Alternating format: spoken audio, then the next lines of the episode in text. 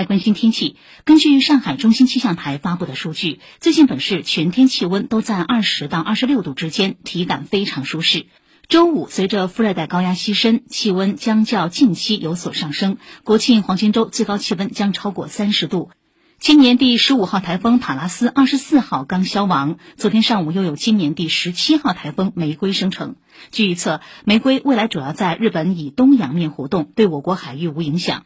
而今年第十六号台风奥路虽强悍，但是未来三天主要影响我国华南沿海和南海，对上海没有直接影响。